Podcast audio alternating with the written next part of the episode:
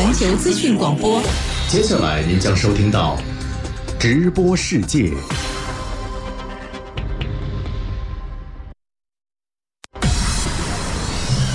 国际新闻实时报道，热点事件全面聚焦。环球资讯广播，直播世界。俄罗斯军队打击敖德萨港军事目标，乌克兰官员称将反攻赫尔松地区。乌克兰粮食出口问题，伊斯坦布尔联合协调中心开始运行，粮食运输协议执行情况有待观察。俄罗斯外长拉夫罗夫访问埃及，进一步加强与非洲国家的合作。阿富汗问题国际会议将在乌兹别克斯坦举行，聚焦阿富汗的安全、经济增长和地区互联互通。巴西总统博索纳罗正式确认参加连任竞选，将面临前总统卢拉的巨大挑战。环球深观察今天关注：日本正式批准福岛核污染水排海计划，福岛核事故却要全世界买单。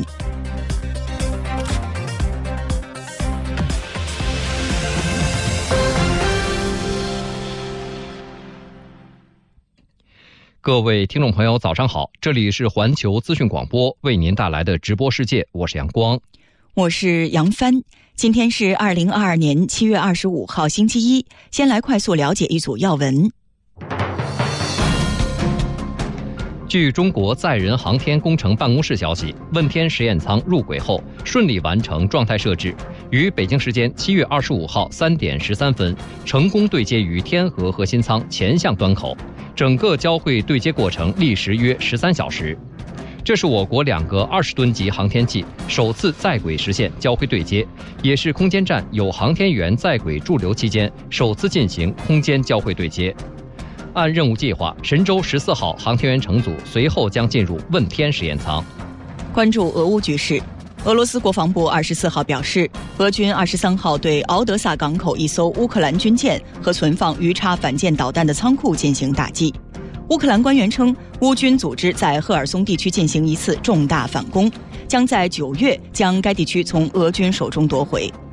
此外，土耳其国防部长阿卡尔二十四号接受媒体采访时表示。为解决乌克兰粮食出口问题而设立的伊斯坦布尔联合协调中心，目前相关准备工作已经结束，各方代表已经在联合协调中心开始相关工作。当地时间二十四号，阿富汗临时政府代理外交部长穆塔基率团访问乌兹别克斯坦，出席将于二十五号至二十六号在塔什干举行的阿富汗问题国际会议。乌兹别克斯坦外交部表示，本次会议将以阿富汗的安全、经济增长和地区互联互通为主题，超过二十个国家和国际组织的代表将出席此次会议。巴西总统博索纳罗二十四号在自由党大会上被正式推选为该党总统候选人，参加定于今年十月举行的总统选举。博索纳罗二零一八年十月当选巴西总统。他在今年总统选举中将面临劳工党候选人前总统卢拉的巨大挑战。巴西劳工党二十一号举行大会，推选卢拉为总统候选人。巴西总统选举将于十月二号举行。如果没有候选人获得超过半数选票，获得票数最多的两人将进行第二轮角逐。据圣保罗报数据库六月底公布的民调结果，博索纳罗的支持率为百分之二十八，卢拉的支持率为百分之四十七。巴勒斯坦卫生部二十四号发表声明说，以色列军队当天凌晨在约旦河西岸城市纳布卢斯开枪打死两名巴勒斯坦人，另有六名巴勒斯坦人在冲突中受伤，其中两人伤势严重。巴勒斯坦解放组织执行委员会秘书长侯赛因谢赫发表声明，对这一事件予以谴责，要求以方对此负责。以色列国防军发表声明说。以军当天凌晨进入纳布卢斯展开搜捕行动，期间与当地巴勒斯坦人发生冲突，部分人向以军投掷石块和爆炸装置，以军开枪还击。截至目前，尚没有以军伤亡的报告。阿尔巴尼亚总统贝加伊二十四号在议会宣誓就职，任期五年。贝加伊当天在就职仪式上发表讲话说：“阿尔巴尼亚比以往任何时候都更需要团结，与确保国家活力。”他呼吁政党之间进行合作，而不是冲突，表示将支持和尊重政府和反对党的工作。菲律宾警方二十四号说，位于马尼拉大区奎松市的雅典耀大学当天下午发生枪击事件，造成三人死亡，一人受伤。警方说，枪击发生在雅典药大学三号门附近，死者包括拉米坦市前市长罗斯·弗里盖伊，他的一名保镖和一名校方安保人员。弗里盖伊的女儿受伤，枪手试图驾车逃跑后被抓获。据日本气象厅消息，日本九州地区鹿儿岛县的樱岛火山二十四号晚发生大规模喷发，日本气象厅已发布最高级别警报，并要求周边民众紧急避险。日本气象厅说，当地时间二十四号二十时零五分许，樱岛南岳山顶火山口发生喷发，受风力影响，烟尘朝东吹去，火山喷发带来的火山碎屑流出二点五公里远。据鹿儿岛市消防局消息，目前尚未收到人员伤亡消息。这里是环球资讯广播为您带来的直播世界，接下来我们将关注今天的焦点话题。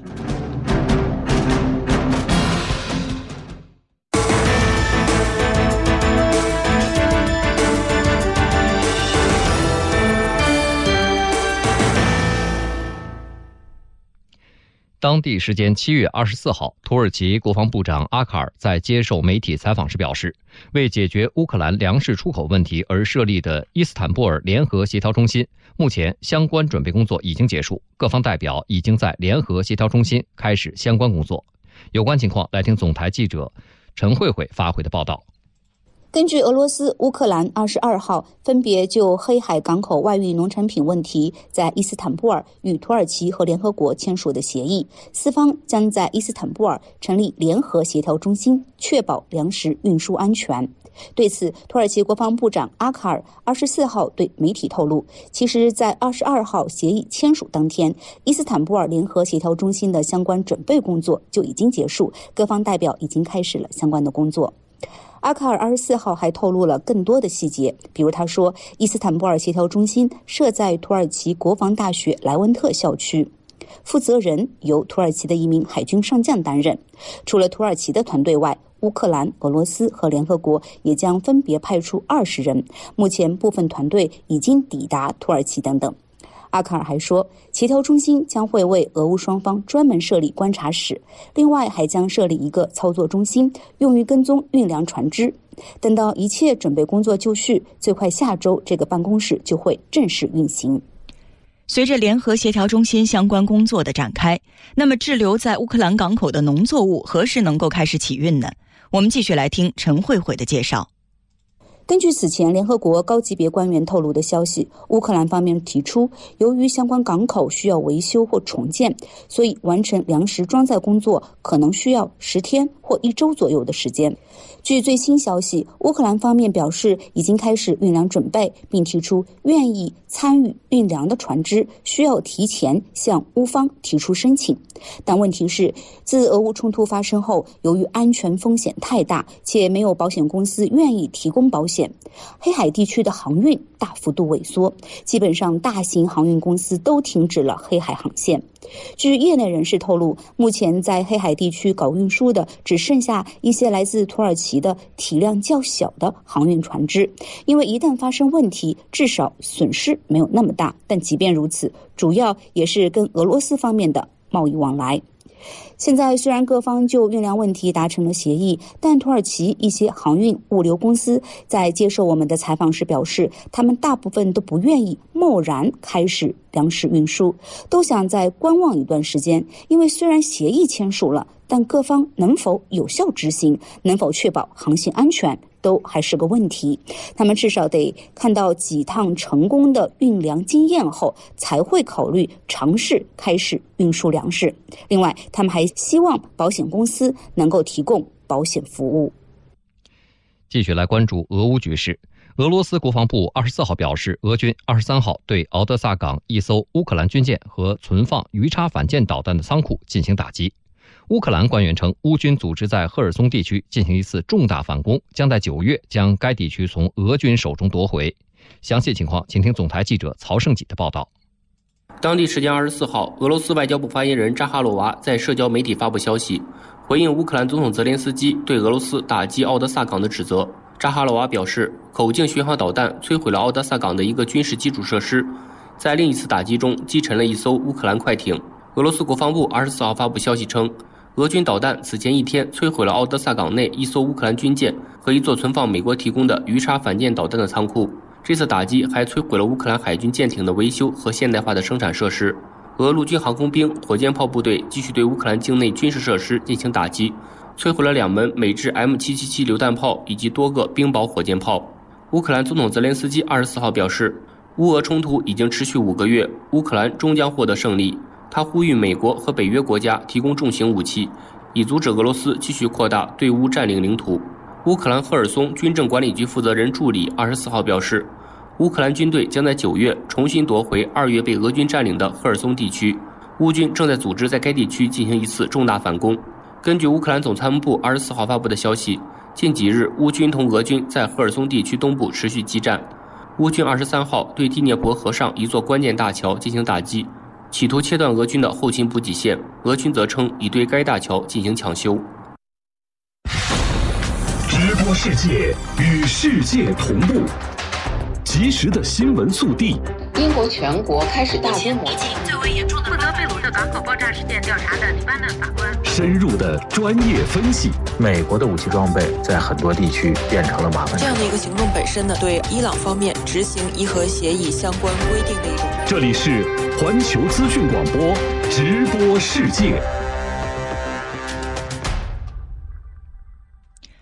当地时间二十四号到埃及访问的俄罗斯外长拉夫罗夫与埃及外长舒凯里举行会谈，会谈内容涉及俄乌局势、地区安全以及两国贸易往来和技术合作等问题。舒凯里说，埃及强调了通过外交途径化解俄乌冲突的重要性，期待在埃及、俄罗斯两国共同利益的基础上继续与俄罗斯密切合作。舒凯里还表示，俄乌局势对全球粮食安全产生负面影响。拉夫罗夫表示，俄埃两国在许多地区和国际问题上达成共识。他与埃及方面讨论了粮食出口的具体进度。他重申，俄罗斯谷物出口商将履行所有承诺。目前，西方的制裁阻碍了俄罗斯在粮食方面对非洲的帮助。针对黑海港口的粮食外运问题，他敦促乌克兰清除黑海港口水域的水雷，以确保粮食出口航道的安全。拉夫罗夫还表示，俄罗斯支持埃及加入金砖国家合作机制，并希望埃及以观察员国身份加入上海合作组织。俄罗斯支持埃及加入金砖国家合作机制，并希望埃及以观察员国身份加入上海合作组织。拉夫罗夫是当地时间七月二十三号晚抵达埃及首都开罗，开始对埃及为期一天的工作访问。根据埃及总统府发布的消息，埃及总统塞西于二十四号上午在开罗总统府会见了拉夫罗夫。当天下午，拉夫罗夫还到访位于埃及首都开罗的阿盟总部，并与阿盟秘书长盖特举行会谈。埃及是拉夫罗夫此次非洲之行的首站，随后他还将访问埃塞俄比亚、乌干达和刚果共和国。对于拉夫罗夫此次非洲之行，中国社会科学院西亚非洲研究所研究员朱伟东稍早前在接受总台环球资讯广播采访时表示，埃及是俄罗斯在非洲大陆的主要贸易伙伴。此次拉夫罗夫访问埃及等非洲四国，目的是进一步加强和扩大与非洲国家的全面伙伴关系，在当前形势下争取非洲方面的支持与理解。觉得他此次访问非洲四个国家呢，可能主要出于三个目的。第一个目的呢，就是在政治上进一步加强和扩大与非洲国家的全面伙伴关系，争取获得非洲国家对俄罗斯在俄乌冲突当中立场的支持和理解。第二个目的呢，就是从经济上要扩大与非洲国家的合作，增加俄罗斯与非洲国家的贸易和投资。那么第三个目的呢，它可能就是为二零二三年即将召开的第二届俄非峰会做好准备、做好铺垫啊，就听取一下。非洲国家领导人有关这个俄非峰会的一些看法和建议。朱伟东认为，非洲国家是受俄乌冲突影响最严重的地区之一，面临能源危机和粮食危机。在当前严峻的经济形势下，俄罗斯与非洲的深化合作对双方而言都十分有意义。呃，我觉得在当前的形势下，俄非双方的合作呢，对于俄罗斯和非洲国家来说呢，都有比较重要的意义。首先，对于俄罗斯来说，因为我们知道呢，在俄乌冲突发生之后，美西方国家呢对俄罗斯进行了这个单边制裁。那么，加强与非洲国家的合作呢，可以有有利于俄罗斯呢减轻这个美西方对俄罗斯的单边制裁所带来的一些经济压力。那么，对于非洲国家来说，我们知道非洲国家呢现在面临着因为气候干旱。因为俄乌冲突所带来的这个能源危机和粮食危机的问题，那么与俄罗斯的合作呢，可以有助于解决非洲国家所面临的这个能源危机和粮食危机，能够促进这个非洲国家疫情后经济的恢复与发展啊。所以从这两方面来说，对双方都有一定的意义。拉夫罗夫在到访阿盟总部时表示，俄阿关系建立在友好基础上。俄罗斯对于阿拉伯世界和其他国家对话持开放态度。朱伟东认为，在美国不断向俄罗斯施压的形势下，阿拉伯国家拒绝在美欧与俄罗斯之间选边站，表明阿拉伯国家独立自主意识的不断增强。啊，我们知道前几天拜登访问了中东地区，中东国家实际上也意识到，美国总统拜登的访问中东，他只是出于美国自己国家的利益的一些考虑，例如他希望中东国家扩大石油的产量，降低这个石油的价格。也希望获得中东国家在俄乌冲突当中呢，能够支持这个美西方的立场。但是中东国家呢，已已经意识到，呃，美国呢一直重返中东的，并不是真正的关注这个中东的利益。所以中东国家呢，在美俄之间呢，他并没有选边站，他只是来根据自己的利益呢，来与大国的进行周旋，这表明了他们的这种独立自主意识的这个不断增强，不愿意在美国呢和俄罗斯之间呢进行选边站队。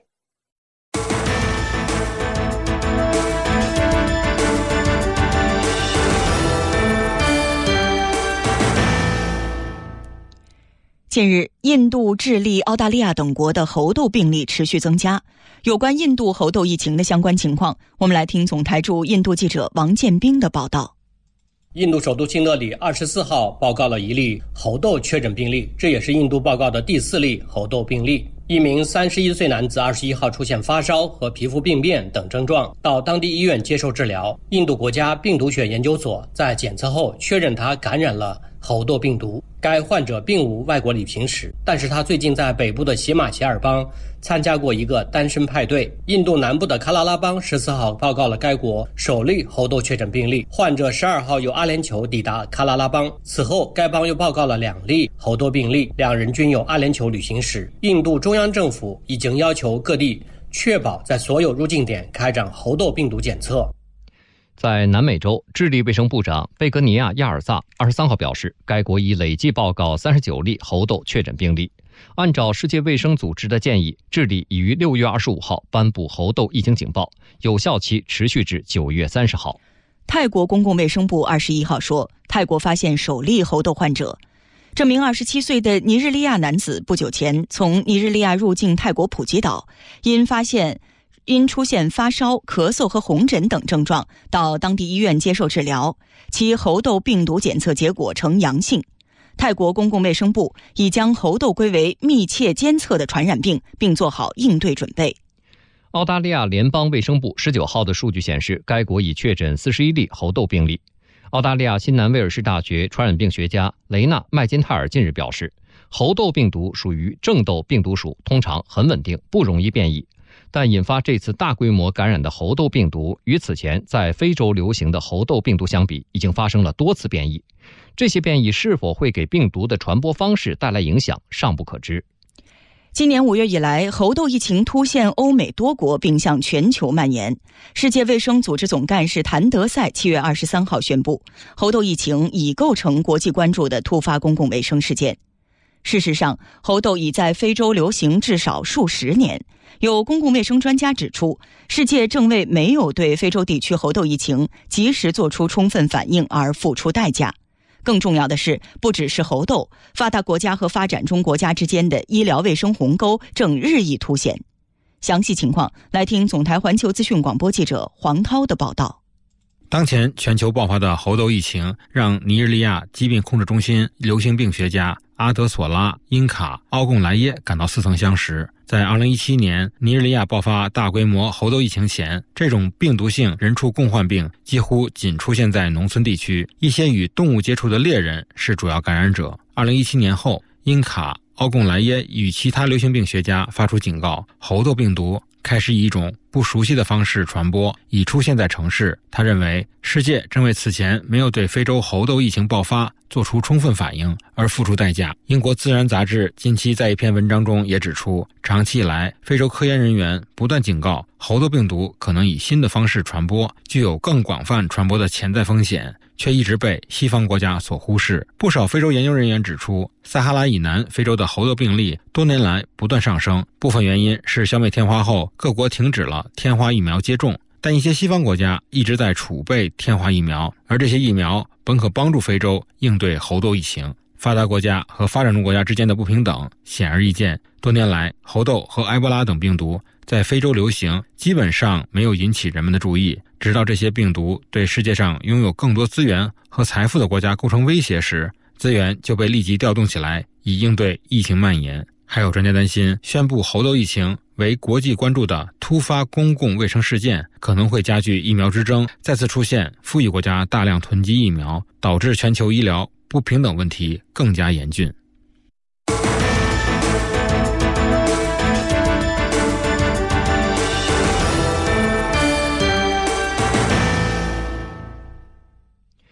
索马里正面临四十年来的最严重干旱。随着旱情加剧，二十四号，联合国人道主义事务协调厅表示，现在索马里全国近一半的人口，约七百七十万人，需要人道主义保护或援助。详细情况，来听总台驻非洲记者马培敏发回的报道。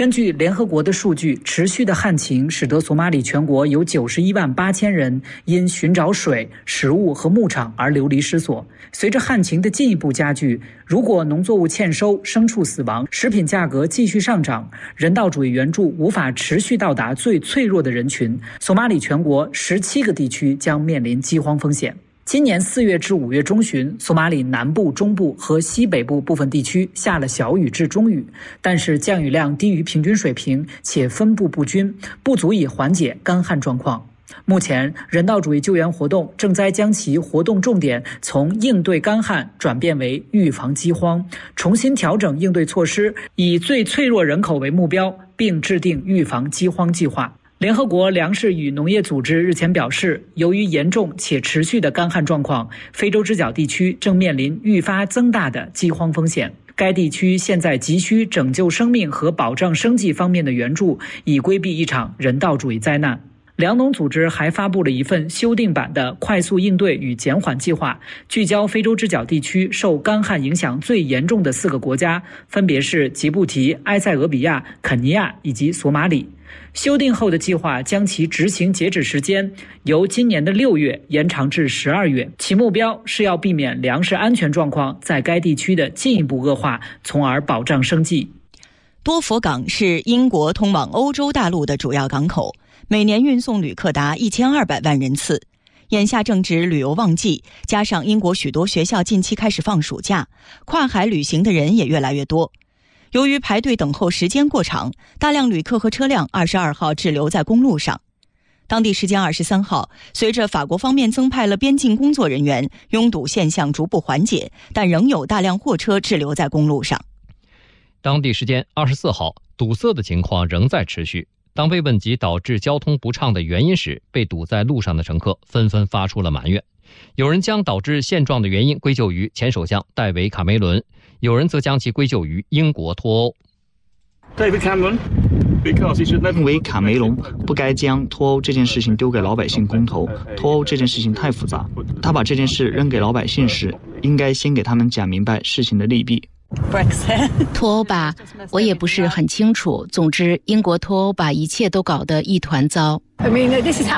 我认为出现这种状况就是脱欧惹的祸。根本上来说，我们就是反对脱欧。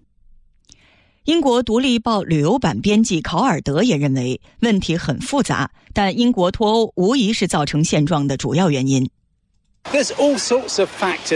很多因素造成目前的问题，不过总的来说，脱欧后不可避免地造成来往英法两国的队伍排队时间变长。这是一个很简单的事实。以前边境官员可能只需要扫一眼你的护照，确认你和护照里的照片上是同一个人就行。现在他们不得不在你的护照上盖戳，并且要询问一下你入境要待多久。这里是环球资讯广播为您带来的直播世界。稍后七点的节目当中，您还将收听到。阿富汗问题国际会议将在乌兹别克斯坦举行，聚焦阿富汗的安全、经济增长和地区互联互通。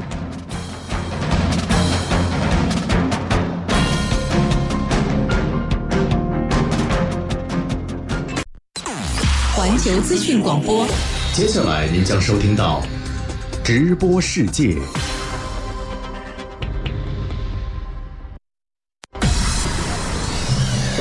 记新闻实时报道，热点事件全面聚焦。环球资讯广播，直播世界。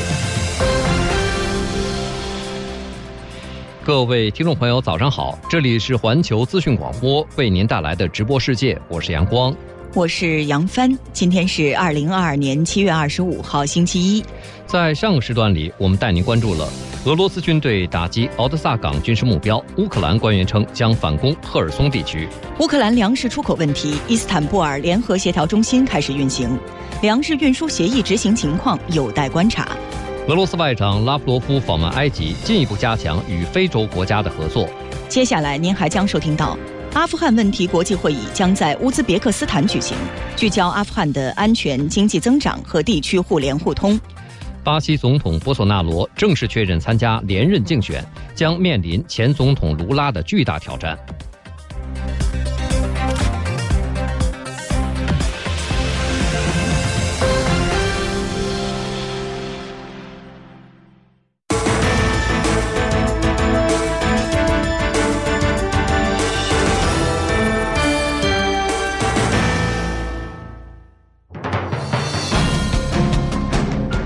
下面首先来快速了解一组要闻。据中国载人航天工程办公室消息，问天实验舱入轨后顺利完成状态设置，于北京时间二十五号三点十三分成功对接于天河核心舱前向端口，整个交会对接过程历时约十三小时。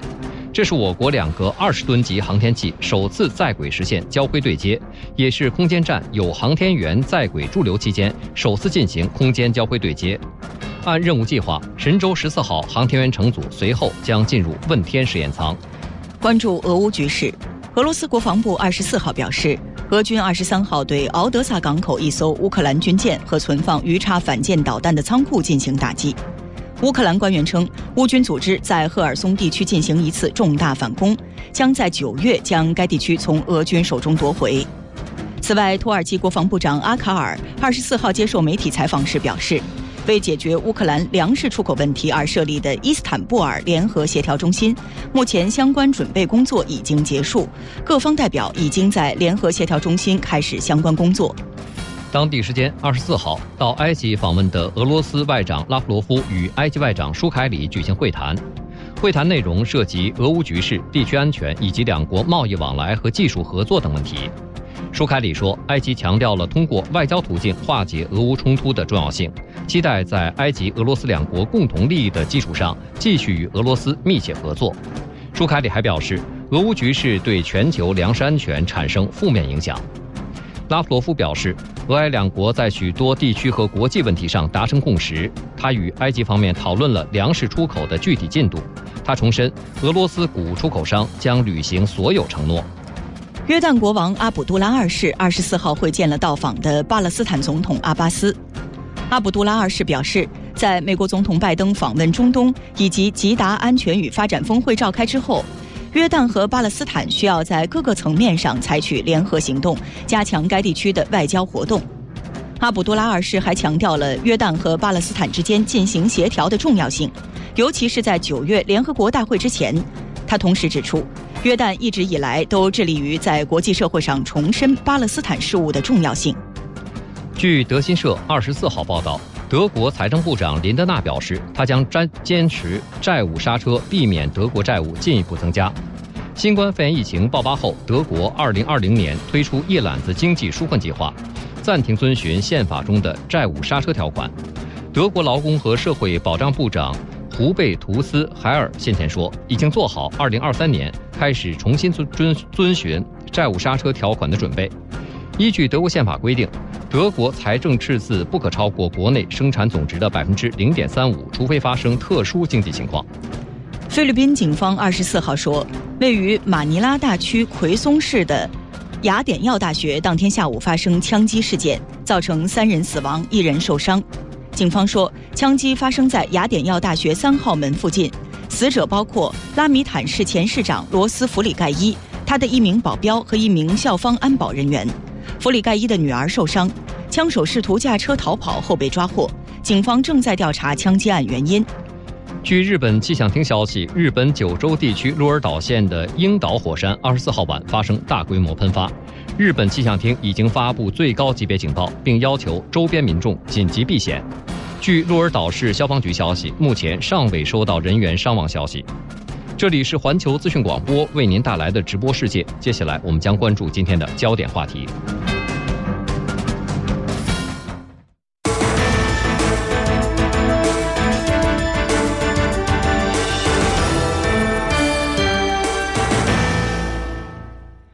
当地时间二十五号至二十六号，阿富汗问题国际会议将在乌兹别克斯坦的塔什干举行。阿富汗临时政府代理外交部长穆塔基率团参加会议。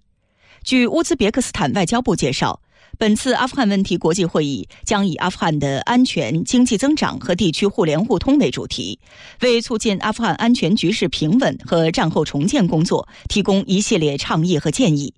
超过二十个国家和国际组织的代表将出席此次会议。自去年八月中旬掌权以来，阿富汗临时政府一直积极与国际社会进行接触，并一直呼吁各国承认塔利班政权。但塔利班执政当局至今尚未正式获得国际承认。有分析人士认为，此次塔什干会议将重点讨论阿富汗的战后重建工作、阿富汗北部极端组织的应对工作，以及阿富汗临时政府不被国际社会承认而面临的挑战。阿富汗经济学家瓦利·弗鲁赞认为，国际社会有责任帮助阿富汗，防止其被政治边缘化和经济体系崩溃。经济学家纳扎克·米尔·齐亚马尔认为，乌兹别克斯坦和阿富汗在经济领域的合作众多，特别是马扎里沙里夫喀布尔白沙瓦铁路建设项目将成为会议的主要议题。去年八月底，美军从阿富汗撤离，结束阿富汗战争。现如今，阿富汗外汇紧缺，物价上涨，经济形势恶化，民众贫困加剧。中国国际问题研究院研究员郭宪刚稍早前在接受总台环球资讯广播采访时认为，美国对当前阿富汗经济和民生面临的困境负有不可推卸的责任。呃，阿富汗现在经济和民生面临的这些巨大的困境啊，的的确确都是美国所造成的。首先一点，我们知道阿富汗战争从二零一一年到去年美国撤走，打了二十年，对这个国家造成的损害是非常巨大的，经济完全被拖垮了，造成了巨大的人道主义灾难，平民也大量的死亡，而且呢，很多阿富汗民众呢为了躲避战争成为难民离开阿富汗，这对阿富汗的经济和社会都造成了巨大的这个打击。美国在撤走以后做了一件非常不光彩的事情，那就是他冻结阿富汗。在美国的这个资金，实际上它是没有任何理由的。他这样做是违反国际法的，因为这部分资金是阿富汗人民的啊，任何一个国家都没有权利把它扣下来。美国还利用它的影响力，对于阿富汗的资金的帮助方问题上呢，也是比较迟缓的。因此呢，就造成了阿富汗现在资金特别短缺，就使得阿富汗的这个政府呢，把它的银行系统呢，很多工资都发不出来，造成了这个。经济上的这个巨大的一个困难。此外呢，很多人道主义的这个援助也无法进行，因为也是资金短缺。所以说，美国对于阿富汗目前的状况负有不可推卸的责任。本次阿富汗问题国际会议将以阿富汗的安全、经济增长和地区互联互通为主题。去年以来，为助力阿方渡过难关和经济重建，中方及时向阿提供大量人道和发展援助。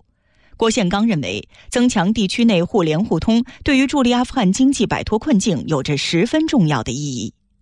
当前呢，要帮助阿富汗经济摆脱困境呢，地区内的互联互通是非常关键的。这次举行的这个阿富汗问题的国际会议呢，有二十个国家，其中像中国呀、俄罗斯呀、伊朗呀、巴基斯坦，这都是阿富汗这个重要的邻国。地区国家呢，不仅讨论，而且在这之前，其实就是做了大量的帮助阿富汗的摆脱人道主义困境的一些工作。中国向阿富汗提供了大量的这个援助，其他国家也力所能及的提供了自己的帮助。这些援助呢，起到了一定的作用。否则的话，阿富汗的局势将会更加的艰难。地区国家加强互联互通，帮助阿富汗呢，也有示范的作用。这种示范的作用会使得世界其他地区紧跟上来。地区国家现在所做的一切，都是为了阿富汗度过经济上的困难，帮助他们进行经济重建，尽快恢复正常的生活。呃，作用是非常大的。黎明的第一抹霞光是直播世界的温馨守候。这里是环球资讯广播。清晨的第一声问候是直播世界的真诚祝福。聚焦最新发生的新闻事件，记录生动鲜活的新闻瞬间。环球资讯广播，直播世界。当地时间二十四号，巴西自由党全体大会在里约热内卢举行，现任总统博索纳罗被正式提名为自由党下届总统候选人。有关博索纳罗启动竞选连任活动的相关情况，我们来听总台驻巴西记者汤叶的报道。当天的自由党大会在里约热内卢北部的一个万人体育场举行。里约是博索纳罗的出生地，总统竞选的大本营。会议在上午十一点举行，参会人员被要求提前三小时抵达会场。会场保安措施严密，入口处设有金属探测器。博索纳罗的支持者称，事先得到消息，有反对者可能借机搞破坏。自由党领导人甚至要求警方出面调查此事。在大会宣布博索纳罗和内托被提名为自由党下届正副总统候选人后，博索纳罗及其家人进入会场。博索纳罗夫人先发表了十三分钟讲话，他着重回顾了二零一八年博索纳罗参加大选期间遇刺一事，希望民众继续支持博索纳罗。随后，博索纳罗发表了一个多小时的讲话。讲话中，他承诺当选后将加强农业在国民经济中的比重，加强与俄罗斯的伙伴关系，以期得到充足的化肥供应。会向农民工发放三十万份土地所有权证。恢复巴西铁路建设，并支持五 G 在巴西的推广等。讲话最后，博索纳罗号召其支持者在大选前的九月七号再次举行全国性的游行活动，为大选造势。此次巴西总统大选的选情如何？主要的竞争者有谁？再来听总台记者汤叶的报道。巴西总统大选将于今年十月举行。根据巴西选举法规定，各党派需在八月五号前召开全国代表大会。确定你推举的总统候选人，并在八月十五号前在高等法院完成登记注册。随后，竞选活动将于八月十六号正式展开。七月二十一号，巴西前总统卢拉已被其所在的巴西劳工党、共产党和绿党组成的政党联盟提名为总统候选人。卢拉曾于二零零三年至二零一零年间两度担任巴西总统。目前，卢拉与博索纳罗是此次大选最热门的两位候选人。最新民调结果显示，目前卢拉的支持率为百分之四十七，博索纳罗支持率为百分之二十八，二人有望进入第二轮大选的角逐。这里是环球资讯广播为您带来的直播世界，快速了解一下今天我们关注的焦点话题。当地时间二十四号，埃及外长舒凯里与到访的俄罗斯外长拉夫罗夫举行会谈，会谈内容涉及俄乌局势、地区安全问题。埃及、俄罗斯贸易往来和技术合作等，拉夫罗夫表示，俄埃两国在许多地区和国际问题上达成共识，但来自西方国家的制裁阻碍了俄罗斯对非洲国家的支持。舒凯里说，埃及强调通过外交途径化解俄乌冲突的重要性，期待在埃及、俄罗斯两国共同利益的基础上继续与俄罗斯密切合作。中国社会科学院西亚非洲研究所研究员朱伟东表示。非洲国家是受俄乌冲突影响最严重的地区之一，面临能源危机和粮食危机。在当前严峻的经济形势下，俄罗斯与包括埃及在内的非洲国家的深化合作，对双方而言都很有意义。我觉得在当前的形势下，俄非双方的合作呢，对于俄罗斯和非洲国家来说呢，都有比较重要的意义。首先，对于俄罗斯来说，那么加强与非洲国家的合作呢，可以有利于俄罗斯呢减轻美西方对俄罗斯的单边制裁所带来的一些经济压力。那么对于非洲国家来说，与俄罗斯的合作呢，可以有助于解决非洲国家所面临的能源危机和粮食危机，能够促进非洲国家疫情后经济的恢复与发展所以从这两方面来说，对双方都有一定的意义。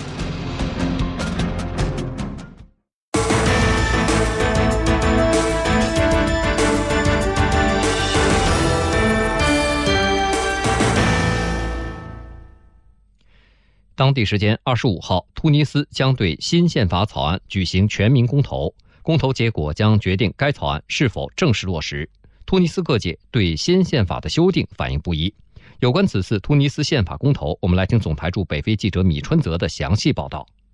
当地时间六月三十号，突尼斯最高独立选举委员会正式宣布，将在七月二十五号举行新宪法公投。新宪法草案已于当天由突尼斯总统凯斯赛义德签署，并由官方公报正式公布。有关突尼斯政府草拟新宪法的背景，要追溯至去年七月下旬，数千名突尼斯民众在该国多个城市发起游行，以表达对突尼斯议会最大党复兴运动党的不满，抗议突尼斯政府抗击新冠疫情不力，缺乏有效措施提振经济并解决失业问题。突尼斯总统凯斯赛义德随后宣布解除时任总理麦西奇职务，暂停议会活动等一系列紧急措施。去年九月，赛义德宣布正在准备关于政治改革的宪法修正案草案。他在十二月的一次电视讲话中表示，希望通过宪法修订修正突尼斯的历史和革命道路。今年二月至三月，赛义德先后宣布解散最高司法委员会和该国议会，并表示突尼斯境内有人妄图发起政变，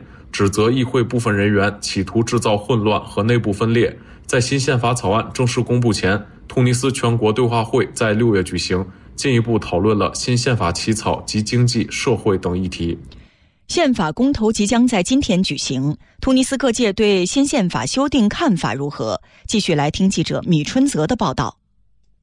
有分析指出，支持草拟新宪法的突尼斯民众对此前主导该国内政近十年的复兴运动党丧失信心。通过修订新宪法，恢复社会秩序、整治腐败和经济问题，具备合理现实依据。但也有部分反对派政党人士认为，新宪法草案总体加强了赛义德对突尼斯政权的控制，削弱了议会权力，有可能破坏突尼斯民主进程。今年年初以来，由突尼斯反对派政党组织的抗议游行持续不断。当地民调却显示，大多数民众仍选择支持赛义德。长期以来，突尼斯持续遭受政治瘫痪、腐败、公共服务弱化、失业率居高不下等问题，而该国内部政党的纷争正在与民众的实际需求相割裂。支持新宪法草案的民众期待赛义德能够将捍卫突尼斯人的权利这句承诺化为现实。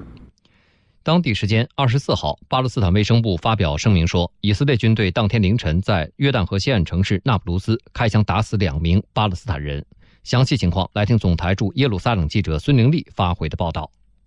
巴勒斯坦卫生部发表的声明说，被以军打死的两名巴勒斯坦人分别为二十五岁和二十八岁，另有六名巴勒斯坦人在冲突中受伤，其中两人伤势严重。事情发生后，巴勒斯坦解放组织执行委员会秘书长侯赛因谢赫发表声明，对这一事件予以谴责，要求以方对此负责。巴勒斯坦官方通讯社瓦法通讯社报道称，巴勒斯坦政府宣布在那不勒斯为这两名遇难的巴勒斯坦人举行一天的国家哀悼。当天，有数千名巴勒斯坦人参加了这两名青年的葬礼。以色列国防军发表声明说。以军当天凌晨进入那不鲁斯展开搜捕行动，期间与当地巴勒斯坦人发生冲突，部分巴勒斯坦人向以军投掷石块和爆炸装置，以军开枪还击。截至目前，尚没有以军伤亡的报告。今年三月下旬以来，巴以地区紧张局势有所加剧，以军近期在约旦河西岸多个地区展开搜捕行动，并与巴勒斯坦人发生冲突。当地时间二十四号，叙利亚中部省份哈马省乡村地区发生一起恐怖袭击事件，造成一人死亡，十二人受伤。详细情况，来听总台记者周轩发回的报道。据叙利亚国家通讯社报道，在哈马省乡村地区发生的这起恐怖袭击事件中，恐怖分子利用装有烈性炸药的无人机对正在参加集会的人群发动袭击，造成一人死亡，十二人受伤。而两天前的二十二号，哈马省多个地区也遭遇恐怖分子的火箭弹袭击。造成两人死亡，五人受伤，这再次引发了人们对当地安全局势的关注。当前，叙利亚安全局势总体稳定，但美国对叙利亚的干涉行动不断。本月的二十三号，叙利亚政府军检查站拦截了一支试图进入叙利亚东北部哈塞克省卡米什利市东南部泰尔扎哈布村的美军车队，并将其驱逐出该地区。自二零一一年叙利亚危机爆发以来，美国一直在搅动叙利亚局势。试图破坏叙利亚政府恢复领土完整的进程，其在叙利亚东北部的非法驻军及其支持的反对派武装，还在不断偷盗掠夺叙利亚的石油资源和粮食资源，给叙利亚的国民经济和社会发展造成了严重破坏。叙利亚和俄罗斯方面曾多次谴责美国盗取叙利亚石油的行径。叙利亚外交部曾表示，美国依仗武力窃取别国资源的做法是海盗行径。俄罗斯方面也表示。美军派兵控制叙利亚油田，是为了控制这一中东国家石油资源而采取的土匪行动。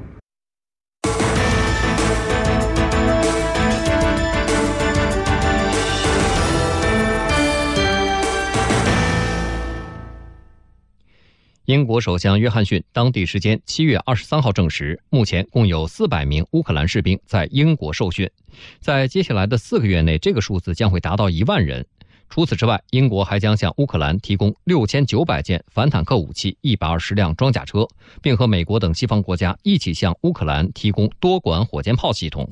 今年二月以来，美国、英国等西方国家持续拱火，向乌方提供大批军事装备，并培训乌克兰军事人员。俄方多次表示，以美国为首的北约实际是在利用代理人与俄罗斯开战，目的是利用乌克兰削弱俄罗斯，迫使俄方妥协。那么，英国主要向乌克兰军队提供哪些方面的人员培训呢？来听总台环球资讯广播军事评论员魏东旭的解读。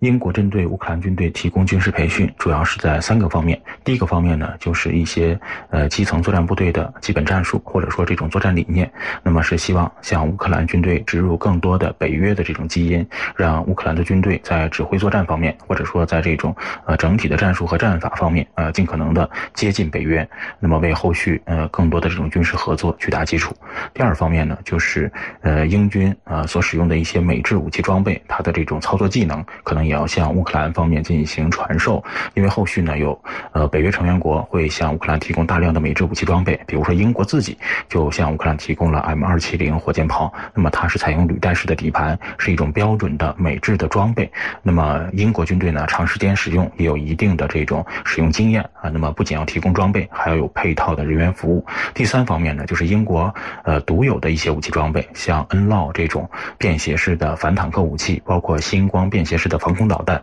那么只有英国装备啊，包括呢，呃，它有更强的这样的一个使用的技能。一方面呢，要向乌克兰提供相应的武器装备，也就是英国生产的武器装备。那么相应的呢，也会进行这种人员培训。所以从目前来看呢，北约成员国向乌克兰提供的这种人员培训，既有通用性的技术，呃，也和相关成员国向乌克兰提供的这个武器装备也有存在一定的关联。其中呢，针对乌克兰进行各种各样的军事层面的支持和援助，英国表现的是非常。积极，呃，那么从目前来看呢，不仅是出装备，呃，而且呢，也要进行大规模的人员培训，是希望乌克兰军队的这种一线的进攻能力啊，逐步的增强，要进一步的消耗俄罗斯的这种军事力量。那么，北约成员国为乌克兰军队提供军事培训，会对俄乌局势产生什么样的影响呢？继续来听魏东旭的分析。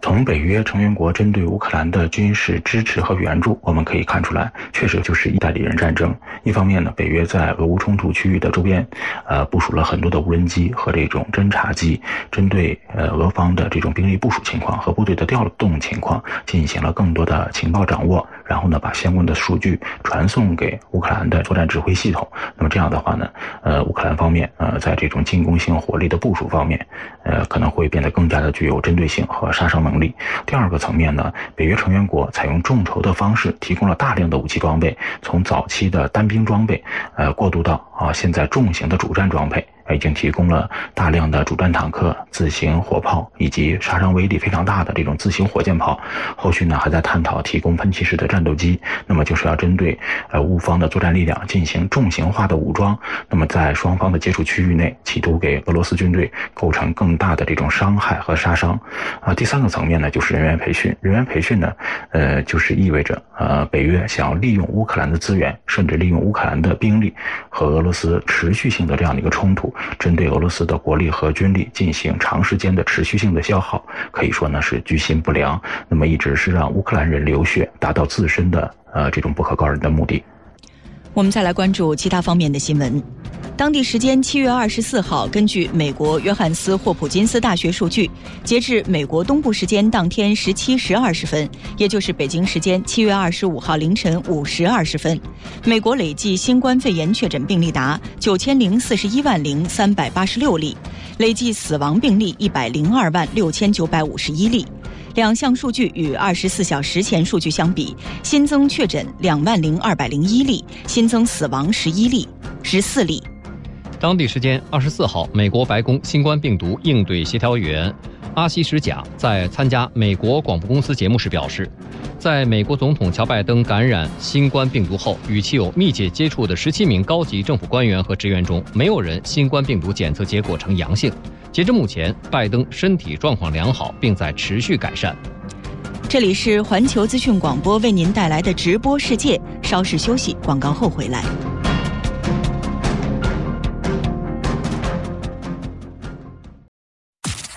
您现在收听的是环球资讯广播，从耳边到指尖到指尖，时刻刷新资讯世界，环球资讯。北京时间七点三十分，这里是环球资讯广播为您带来的直播世界。下面我们来关注气象信息，连线中国气象局天气点评师李欣。李欣，你好。你好，杨帆，大家好。嗯，进入大暑节气，南方高温仍在持续，不知道这轮高温还会持续多久？什么时候能降温？请给我们介绍一下吧。嗯，好的。南方这一轮高温范围大，持续的时间长，预计七月底之前，江南、华南大多都会都会是高温持续的状态。城市当中，像杭州、长沙、南昌、福州、广州、南宁，本周高温天气将会频繁现身。其中呢，福州在过去十八天高温全勤，那预计高温还将会持续到月底，而且呢，多会在三十八九度的样子。连续的高温日数呢，有可能会进入当地历史的前三位。那在江淮江汉一带，民企也会加入到高温的行列。虽然稍晚加入，但是高温开始之后呢，也是耐力十足。武汉、今起四天将会有连续高温。那这轮高温不仅持续的时间长，部分地方高温的强度还很大。预计未来这几天，福建、浙江、江西等地仍会是南方高温的核心区域，最高气温将会接近或达到四十度。在浙江、福建等地的一些地方，高温还有可能挑战七月甚至是观测史的记录。江淮等地加入高温行列之后，暑热也将会明显升级，不少地方的最高气温可以达到三十八到四十度。请南方的朋友们继续做好防暑的工作，尽量避免高温时段外出，防范热射病的发生。要饭。嗯，北方的高温天气多吗？嗯，在北方，主要是在新疆南部的高温会逐渐增强。此外，在陕西、甘肃等地，明天开始也会有高温出现。那北方其余大多数地方呢，高温比较少。但是要注意的是，北方雷雨天气比较多。未来这几天，我们国家的降水多集中在北方。明天开始，也就是二十六到二十八号这几天。华北、黄淮还有东北地区将会自西向东出现降雨的过程，部分地方有大雨，局地有暴雨，而且降雨多会伴随着强对流天气，短时强降雨为主，局地有雷暴、大风、冰雹。那强对流天气呢，时空分布不均，具有很强的突发性和爆发性，大家请注意关注临近的预警信息，防范降雨和强对流天气对于交通出行等方面带来的各种不利影响。好，天气我们就先介绍到这儿，杨帆。好的，感谢中国气象局天气点评师李欣。国际新闻实时报道，热点事件全面聚焦，环球资讯广播直播世界。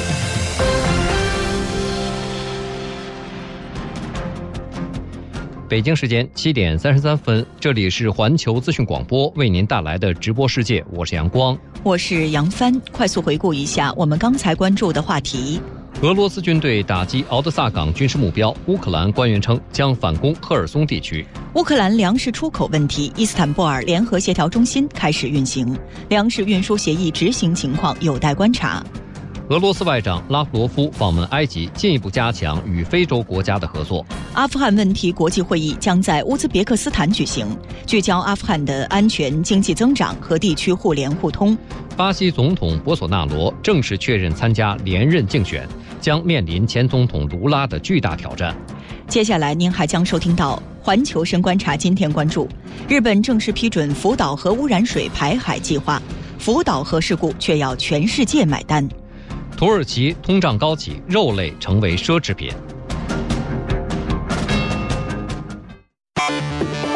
环球热点密集追踪，新闻真相抽丝剥茧。环球资讯广播，环球深观察，与您一同深观世界，洞察本源。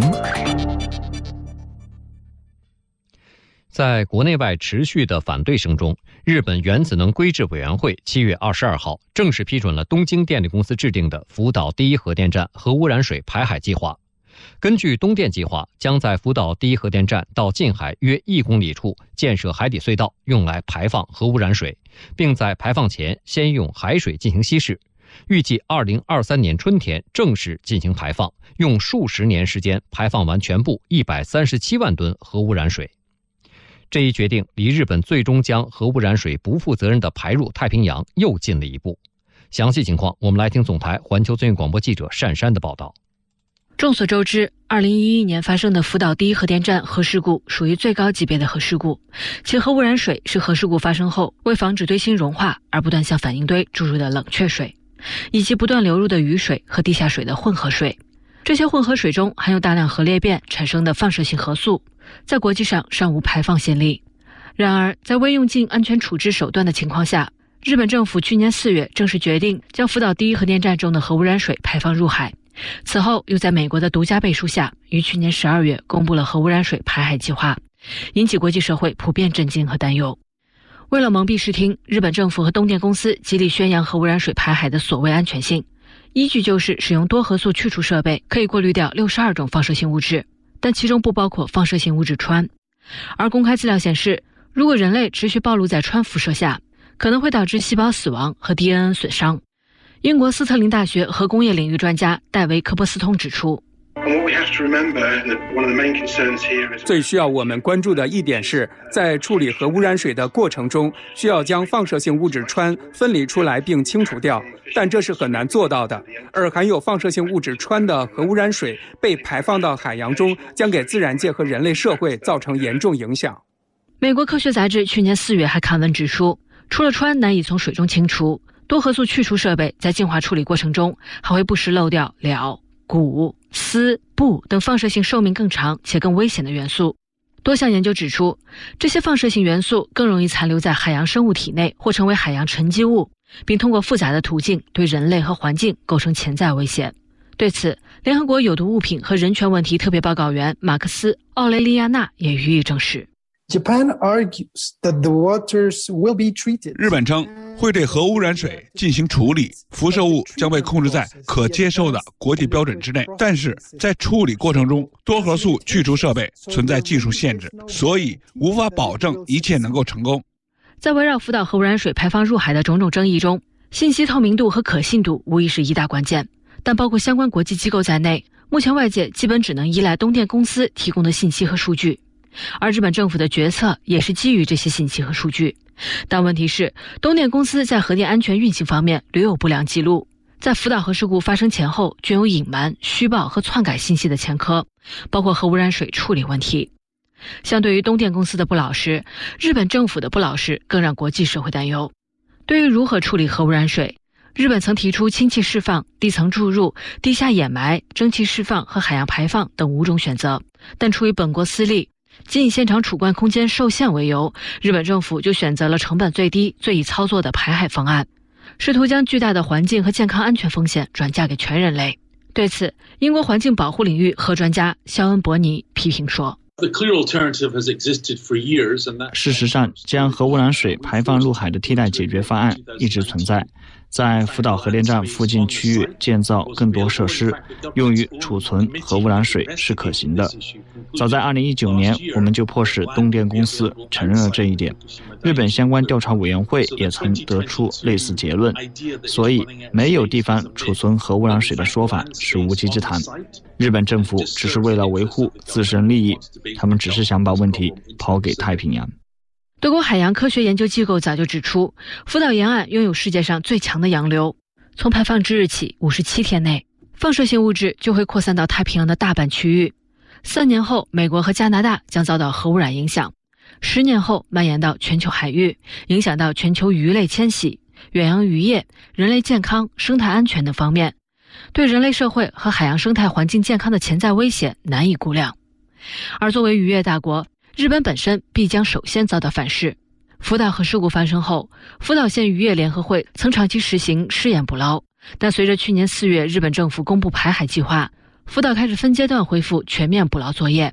此后，当地水产品便多次被检测出放射性物质超标。对此，日本福岛海洋科学馆工作人员松崎浩二深感无奈。对于福岛沿海检出放射性物质超标的鱼类，我非常遗憾。而且，福岛核电站污染水排放入海的消息一出，对福岛海产品的价格就会产生影响。我非常担心对福岛渔民产生的影响。长期以来，日本政府和东电公司的做法遭到日本国内越来越强烈的谴责和反对。仅在福岛就有七成民众反对核污染水排海计划，日本民众多次举行抗议集会。核污染水就是核污染水，他们想要说核污染水经过处理了，但并没有完全处理，放射性物质没有完全清除，这是毋庸置疑的。所以我们坚决反对将福岛核污染水排放入海。核污染水一旦排放入海，是无法回收的，会一直对海洋持续造成污染。我们绝不能做这种愚蠢的事情，不能再污染海洋、污染地球了。然而，对于国内、周边邻国和国际社会持续至今的质疑、反对声，日本政府始终未予积极回应。对于日本正式批准核污染水排海计划一事，国际原子能机构成立技术工作组，两次赴日实地考察评估。迄今未就日方排海方案得出结论性意见，同时还提出诸多的澄清要求和改进意见。中、俄、韩等邻国以及太平洋岛国多次就排海问题表达严重关切，但日本政府对此置若罔闻。韩国济州国立大学法学院教授崔志勋认为，国际社会需加强合作，共同应对福岛核污染水排海这一问题。福岛核污染水排放入海，绝不仅仅是日本与邻国的问题，它关乎着海洋生态环境这一人类共同财富的未来。作为人类命运共同体，国际社会需要团结起来，加强合作，寻求解决这一问题的最终方法。中国外交部发言人汪文斌强调，福岛核污染水处置关乎全球海洋环境和环太平洋国家公众健康，绝不是日本一家的私事。中方再次敦促日方。切实履行应尽的国际义务，以科学、公开、透明、安全的方式处置核污染水，停止强推排海方案。在同利益攸关方和相关国际机构充分协商并达成一致之前，不得擅自启动核污染水排海。如果日方执意将自身的私利凌驾于国际公共利益之上，执意要迈出危险的一步，必将为自己不负责任的行为付出代价，留下历史污点。总台环球资讯广播记者珊珊综合报道：以速度呈现新鲜资讯，以广度扫描全球热点，以温度触摸第一现场，以态度传递资讯力量。环球资讯广播，直播世界。目前，土耳其的通货膨胀率接近百分之八十，是世界上通胀最严重的国家之一。随着物价暴涨，对于土耳其普通百姓来说，吃肉成了一件奢侈的事情，肉类消费量出现下滑。肉铺老板告诉记者，过去不到一年的时间里，肉价涨幅达到百分之百。一位土耳其民众对记者说：“肉的味道很好，但是我们买不起。”有关情况，来听总台驻土耳其记者顾玉婷的报道。在土耳其首都安卡拉的街头，我们随机采访了几位民众，询问他们对于肉价的看法。去年我们可以买的肉比今年多得多。去年我们至少可以买四公斤的肉，但是今年一切都结束了，我们买不了肉了。我退休了，我的养老金根本不够买肉。如果我有足够的收入，我会买肉的。肉的味道很好，但是我们买不起。对于土耳其普通老百姓来说，肉正从他们的餐桌上消失，即使买到肉，也要精打细算，省着吃。土耳其安卡拉市民梅尔耶姆告诉记者：“以前我每个月还能买一公斤牛肉，我把牛肉分成五份。现在我几个月才买一次肉，我把肉分成五份，每顿一份。”根据土耳其媒体的报道，随着物价上涨。土耳其一个四口之家的牛羊肉消费量从2017年的56公斤减少到了如今的28公斤，五年里的消费量经历了腰斩。为了了解实际情况，我们走访了土耳其一家肉铺。这家肉铺位于安卡拉的一条主干道上，顾客却寥寥无几。我们在这儿待了两个半小时，老板才卖出半公斤的肉酱，销售额七十里拉。肉铺老板埃瑟特说。去年这个时候，我每天能卖出四十到五十公斤的肉，但是现在销量降到了每天二十到二十五公斤。肉铺老板告诉我们，以土耳其人餐桌上常见的碎牛肉为例，在过去八个月里，它的价格从七十里拉一公斤涨到了一百四十里拉一公斤，涨幅达到百分之百。其他肉类价格涨幅也差不多，价格的暴涨导致了消费者的购买力严重缩水。刚才我的顾客买了半公斤的碎牛肉，他花了七十里拉，这个价钱他去年可以买到一公斤的碎牛肉。如果今年他还想买一公斤的碎牛肉，就需要花一百四十里拉。所以碎牛肉的价格在一年里涨了百分之百。事实上，肉铺老板也处于两难之中。不久之后，他也不得不继续涨价，因为肉类批发价、水电费、交通费等各项成本都在上涨。但是另一方面，他也担心价格的上涨带来销量的进一步下滑，他的肉铺将面临倒闭的风险。我担心未来会有更多的肉铺关门，因为对于许多肉店老板来说，销量一直在下降，但是利润却没有提高。而且成本还是很高。就拿电费来说，七个月前电费一个月六百里拉，现在需要三千八百里拉。如果没有生意，总是没有利润，我们无法生存。最后的选择就是关门。土耳其的饲料、能源等成本价格上涨，导致了肉类价格水涨船高。对土耳其人来说，吃肉渐渐成为一件奢侈的事情。土耳其肉类产业和生产者协会会长于杰桑对记者表示，与疫情前相比。土耳其人均牛羊肉消费量下降了百分之四十一。土耳其约有三分之一的民众依靠最低工资生活，但是土耳其普通民众收入的涨幅并没有跟上通胀的速度。土耳其肉类产业和生产者协会会长艾哈迈德·于杰桑说。以前年景好的时候，土耳其人一个月最低工资可以买到六十到七十公斤的牛肉，所以那个时候牛肉相对工资的价格是低的。但是现在一公斤牛肉的批发价格大约是一百里了，一份最低工资只能买三十到三十五公斤的牛肉，最多四十公斤。所以肉类产品价格的上涨速度和工资上涨速度是不匹配的，人们的购买力快速下滑，对于肉类的消费量也下跌了。总台记者顾玉婷，土耳其安卡拉报道。据希腊当地媒体二十四号报道，因高温干燥天气，希腊二十四小时内发生数十起山火，大量民众被疏散，相关部门已启动空军协助灭火工作。相关情况，我们来听总台记者李冠南的报道。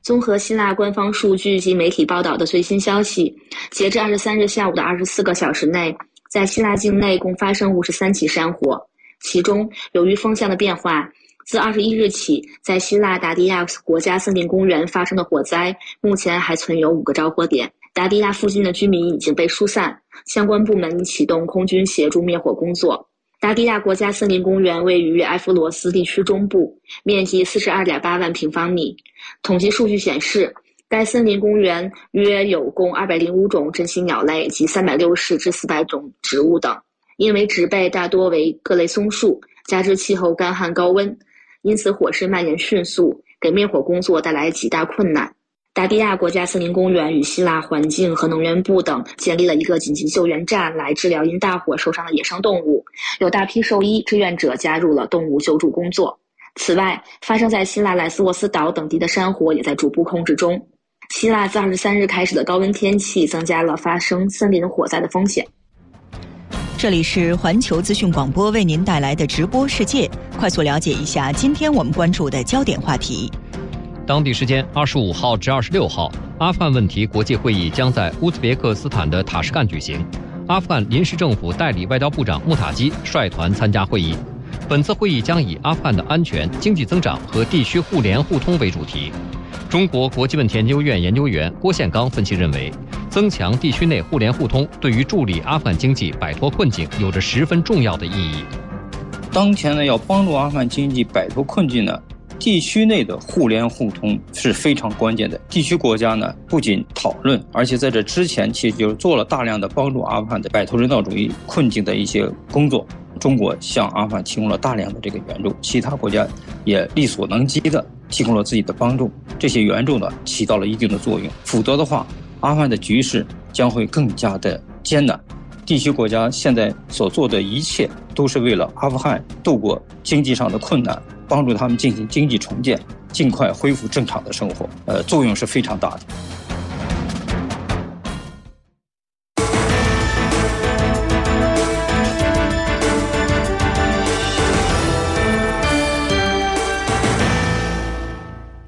下面我们请环球资讯广播特约体育观察员赵思恒带来昨夜今晨最新体坛资讯的梳理与点评。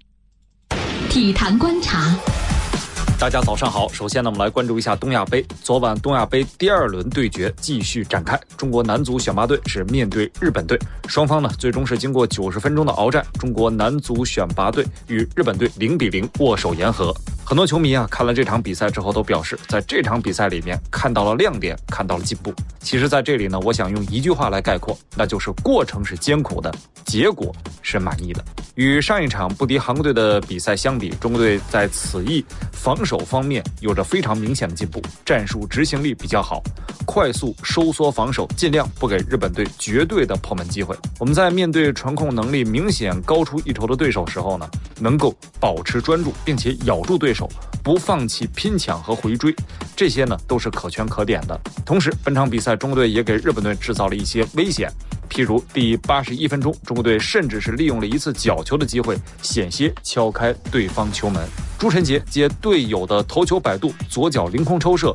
皮球是稍稍的高出了横梁。在实力明显逊于对手的情况下，场面也不占优的情况下，其实定位球就成为了。场面当中难得的这种机会均等的机会，中国队本场比赛也很好的利用了定位球来威胁对方的球门，这说明了主教练杨科维奇的战术安排是得当的。当然，我们队员也有着不错的领悟力和执行力。赛后，主帅杨科维奇表示，球队在阵型组织、防守和前场压迫方面呢都做得很不错。我想，对于这几个方面做得不错的地方呢，我们下一场比赛要延续下去。同时，下一场比赛我们也要在进攻当中看到一些。真的是属于自己的一些内容。看完这场比赛啊，我也是不禁慨叹：我们还是要多踢高水平的比赛，多和优于我们的对手呢来较量。尽管第一场比赛我们输给了韩国队，但是这场面对日本队，我们明显让球迷们看到了球队的进步。这种进步呢，是球队当下所急需的。这个平局得来的一分，让小伙子们有了信心。他们知道哪些地方自己做的不够好，当然也因为自己得到了这一分，让自己明白了哪些方面做对了。奋进吧，国足！最后一场比赛将会在七月二十七号来对阵中国香港，让我们一起期待，继续加油。接下来我们关注一下《速度与激情》的 F1 赛场。北京时间昨晚，F1 大奖赛正赛在保罗·里卡德赛道结束。由于法拉利车队的勒克莱尔退赛，红牛车队的维斯塔潘在安全车之后取得了领跑位置，随后一路领先夺得了冠军，这也拿到了赛季第七冠。完成职业生涯第三百场里程碑的汉密尔顿拿到了亚军，创造了赛季的最佳战绩。拉塞尔顶住佩雷兹的进攻，收获季军。中国车手周冠宇因为机械故障最终退赛。要说昨晚的比赛，勒克莱尔啊，不得不提，这是他本赛季第三次送出大礼了。甘位出发，而且一直是处于领先的勒克莱尔，在比赛第十八圈是撞上了围墙，从而退赛。前两次是由于引擎的故障，这一次呢又是由于油门的问题。勒克莱尔本赛季在排位赛当中共取得过七次杆位，但是很可惜，他只有两次把杆位转化为了冠军。最后呢，我们把目光投向田径世锦赛。北京时间昨夜今晨，2022俄勒冈田径世锦赛进行了男子35公里竞走比赛。中国选手贺湘红是以两小时二十四分四十五秒的成绩，最终排名第五，刷新了该项目的全国纪录。意大利选手斯塔诺是获得该项目冠军。比赛中，中国选手贺湘红是一路跟随，在三十一公里左右的时候呢，才慢慢掉出第一集团。最终的两小时二十四四分四十五秒的成绩，也是大幅度的提升了他个人的最好成绩。另外两名中国选手扎西杨本和许浩分别获得第十五名和第十七名。继续来关注体育方面的最新消息。二零二二年男篮亚洲杯二十四号晚在印度尼西亚首都雅加达落下帷幕，澳大利亚队以七十五比七十三险胜黎巴嫩队，成功夺冠，黎巴嫩队获得亚军。当天下午进行的季军之争中，新西兰队在第三节最多落后十五分的情况下完成了逆转，最终是以八十三比七十五战胜约旦队，摘得铜牌，并创征战亚洲杯的最佳战绩。在二十四号的中国男子篮球职业联赛 CBA 二零二二年选秀大会上，南京同曦队用状元签选中了来自清华大学的王兰钦。王兰钦是首位成为 CBA 状元秀的清华大学学生，他也是 CBA 选秀大会自二零一五年创立以来第一百位被选中的球员。北京时间七点五十四分，以上就是今天直播世界的全部内容。主播杨帆、杨光，代表监制耿海燕，主编黄彪，导播刘淼以及编辑组的全体成员，感谢您的收听。稍后八点的早间第一资讯节目为您带来更多新闻。